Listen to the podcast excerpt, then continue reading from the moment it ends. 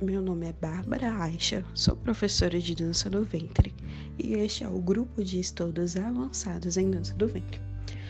Para a nossa primeira aula, que é a aula de hoje, você precisará de um caderno, caneta, lenço de quadril, ficar em um lugar tranquilo que te transmita boas energias de preferência e uma música lenta ou que dê para praticar os movimentos sinuosos. Isso mesmo. Na aula de hoje nós vamos revisitar os nossos movimentos de base sinuosa.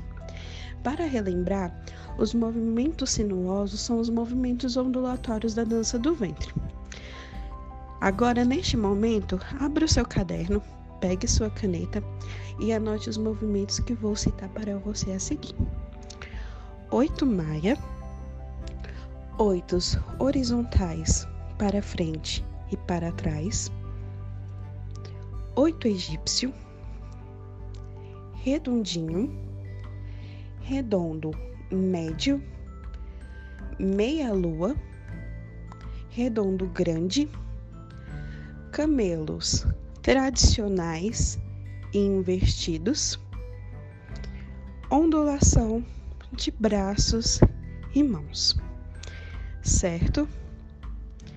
Feito isso, agora você colocará o seu lenço de quadril e colocará a música que você provavelmente já deve ter escolhido também. E comece a praticar esses movimentos em técnica 1. Eu irei dando mais comandos de acordo com os posts desta aula. Fiquem atentos e boa prática.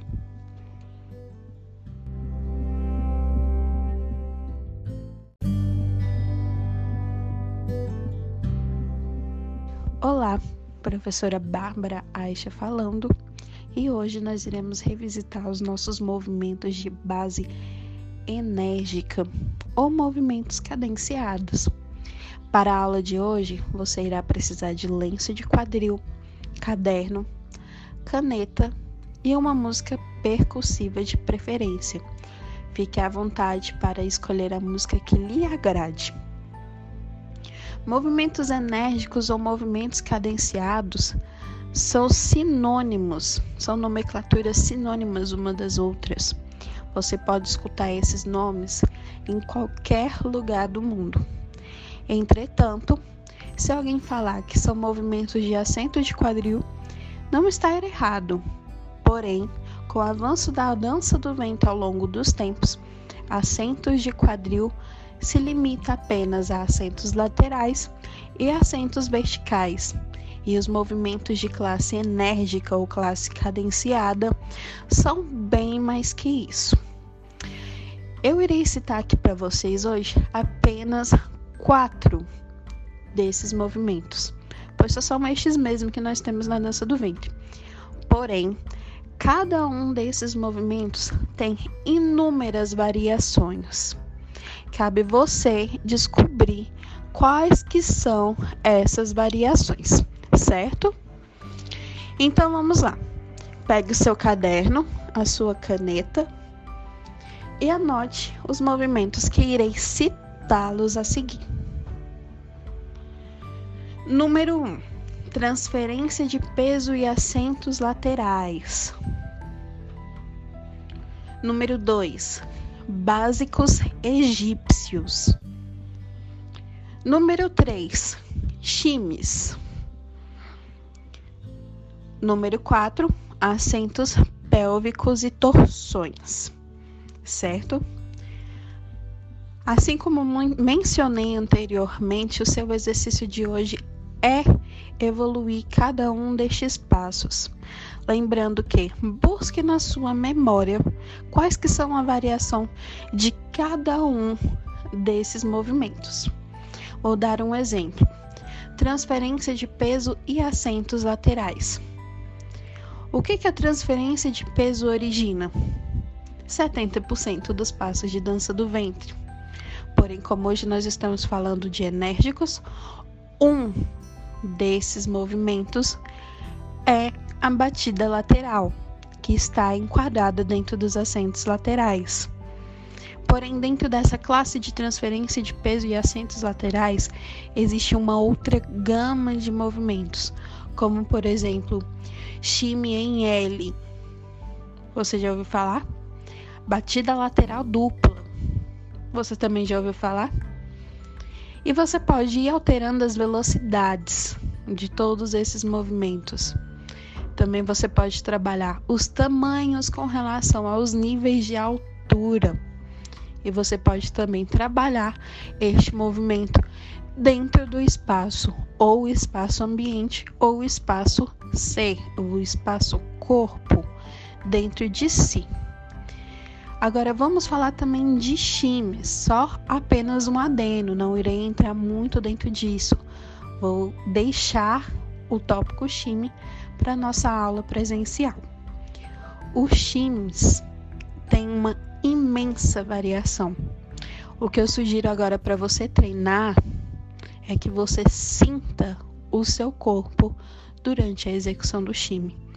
Explore todas as diversas formas que você tem para trabalhar esses tremidos, esses vibratos, todos esses chimes. Certo? Por hoje é só. Ficamos por aqui.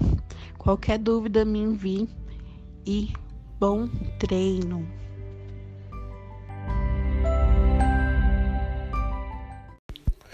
Olá meninas, tudo bem? Eu espero que esteja tudo ok com vocês, que vocês estejam se cuidando direitinho mediante a situação.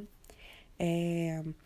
E eu espero também que vocês estejam praticando bastante, estudando muito. É... Na nossa aula de hoje, nós iremos revisitar os nossos movimentos de deslocamento certo? Bom, para a aula de hoje, o que é que você vai precisar? Logicamente, de cinto de quadril, caderno, caneta. E a música de hoje tem um queiro especial. Você pode escolher uma música que a presença seja de maior, seja de violino, que é um instrumento que pede bastante deslocamento, ou músicas que tenha a maior presença de orquestra possível. Quanto mais instrumentos, melhor. Uma sugestão que eu tenho para vocês é Alpha Lela Lila, The Black Opal de Rossan Ramsey, Ruby também de Rossan Ramsey, Sanderela e enfim, outras sugestões se vocês quiserem me mandem no WhatsApp, eu irei mandar para vocês. OK? Bom, é, nossa aula hoje ela vai se dividir em dois momentos. O primeiro momento vai ser o de revisão dos movimentos, certo? Assim como nós fizemos nos anteriores. Já deixa aí no ponto seu caderno, sua caneta, para que você possa anotar os movimentos que eu irei citar ao longo desse áudio. E o nosso segundo momento será um, é, um momento que é mais teórico, é revisão mais com relação a instrumentos e ritmos. Ok?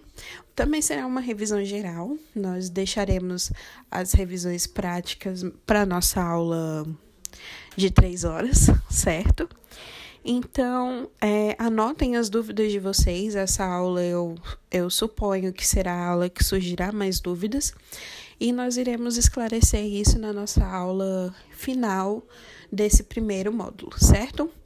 Bom, é, nós estamos na nossa terceira semana, então a gente precisa fechar é, essa revisão de movimentos de base com os deslocamentos.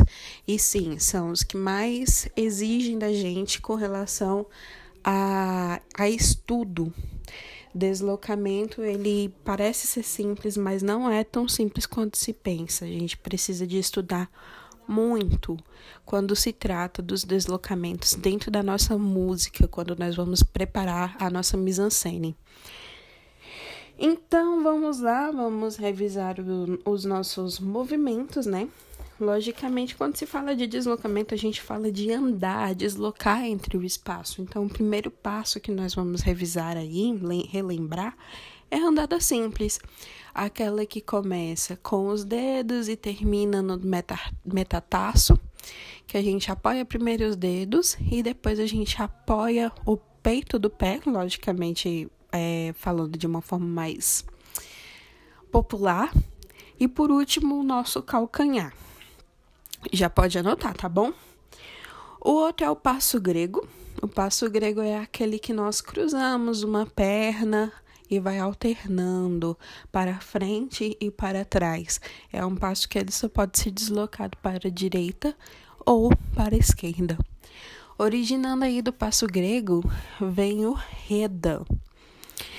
O passo reda, né? Quando a gente se fala de reda, vem uma multiplicidade de coisas para se estudar dentro da dança do ventre.